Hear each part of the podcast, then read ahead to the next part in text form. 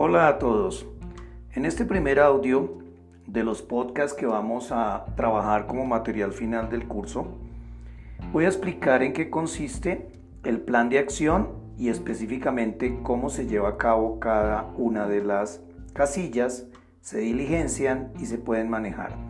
Lo primero es recordar que la actividad o servicio debe identificarse como una sola de manera general o actividades separadas de acuerdo al servicio turístico y a la importancia de cada una de ellas para planear lo que hay que hacer. En la casilla nombre de la tarea o actividad, lo que hacemos es desglosar paso a paso cada una de las actividades o tareas que debemos planear y realizar antes de prestar el servicio. En la casilla recursos necesarios, Ligado a cada tarea o actividad identificamos qué tipo de recursos se requieren tener, disponer para poder realizar la tarea o actividad. Los recursos pueden ser físicos, tecnológicos, humanos, conocimiento, información. Eh, cualquiera de estos tipos de recursos deben escribirse específicamente en esa casilla. La casilla responsable implica colocar el nombre del cargo de la persona en la empresa que debe responder por cada actividad. Si las actividades eh, son compartidas o son las mismas para una sola persona, pues podemos eh, repetirla o simplemente em, combinar la celda para que pueda quedar varias actividades a cargo de un solo responsable. El inicio y el fin implica que cada actividad debe tener un tiempo. ¿En qué momento inicia y cuándo termina? El tiempo puede ser determinado por fechas en días o por horas. Si alguna actividad tiene una muy corta duración, eso dependerá del análisis que hagamos de cada una de las actividades. Finalmente, la casilla verificación implica indicar alguna observación particular que puede tener cada actividad para poder colocarlo allí. De esta forma podemos diligenciar nuestro plan de acción. Al final, al final hay una fecha de elaboración que permite determinar en qué momento se hizo cada plan. Los planes deben ser uno de los instrumentos que se repiten o se verifican en esa planeación eh, constantemente, casi diariamente, cuando vamos a realizar el antes, de la prestación del servicio.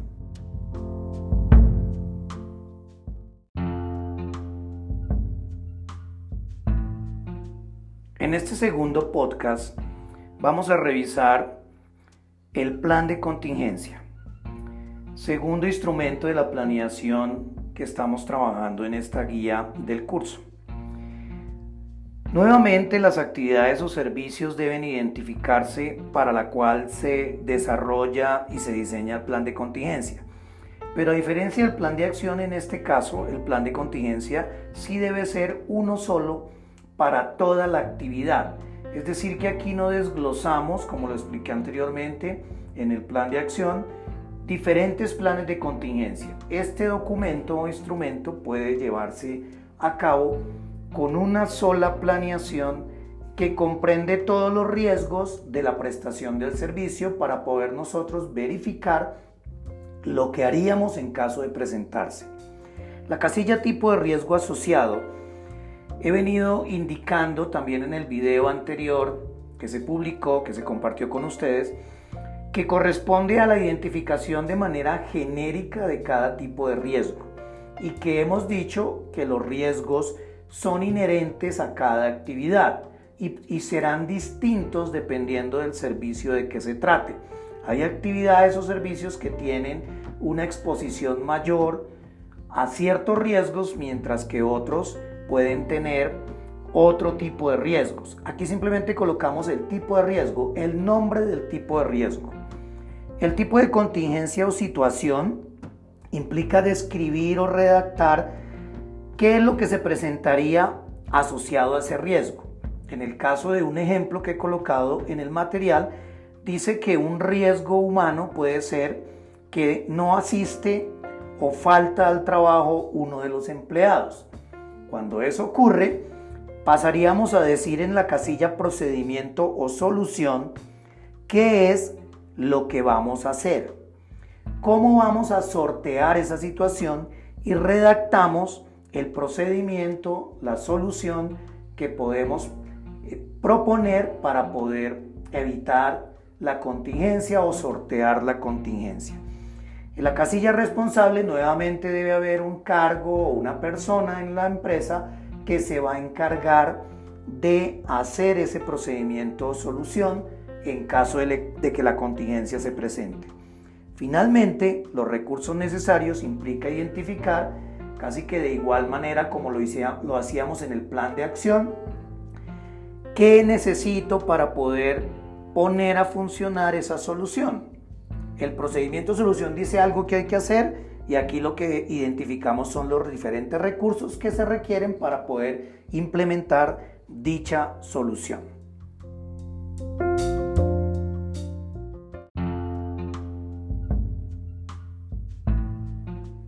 Finalmente tenemos como instrumento de planeación y documento que hemos propuesto en la guía la lista de chequeo. En la lista de chequeo vamos a encontrar que hay una casilla en donde indicamos para qué actividad o servicio está diseñada la lista. Podríamos en este caso también tener una sola lista de chequeo que nos implica identificar y verificar diferentes aspectos para la prestación del servicio.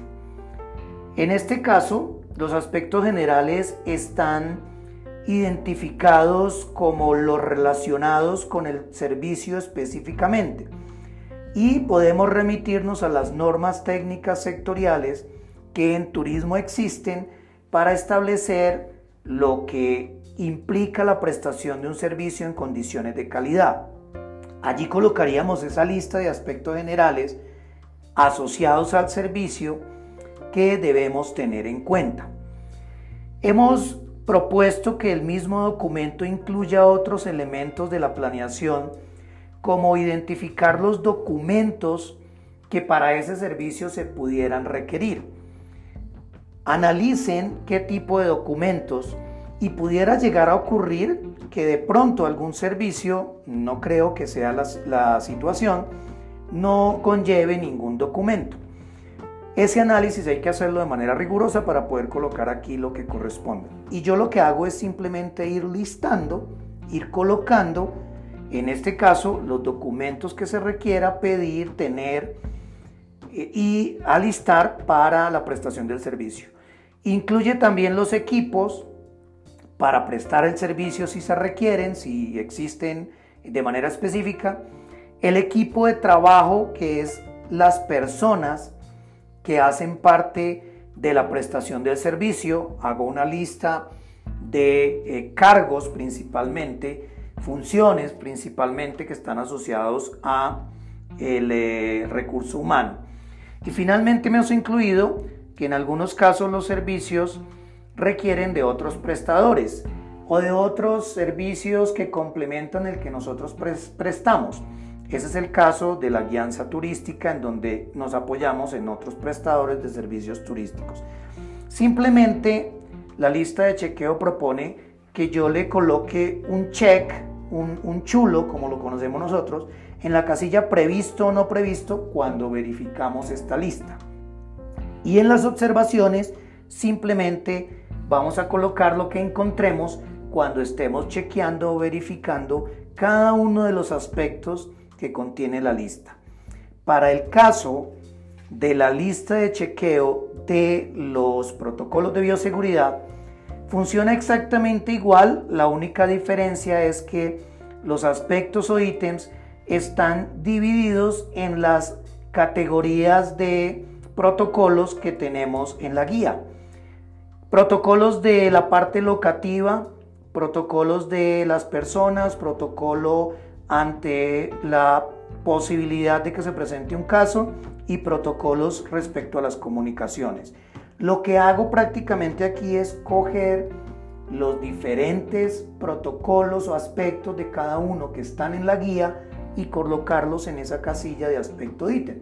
con el mismo nombre, redactados igual, de una manera muy resumida, y el resto se maneja de la misma manera, previsto, no previsto y observaciones.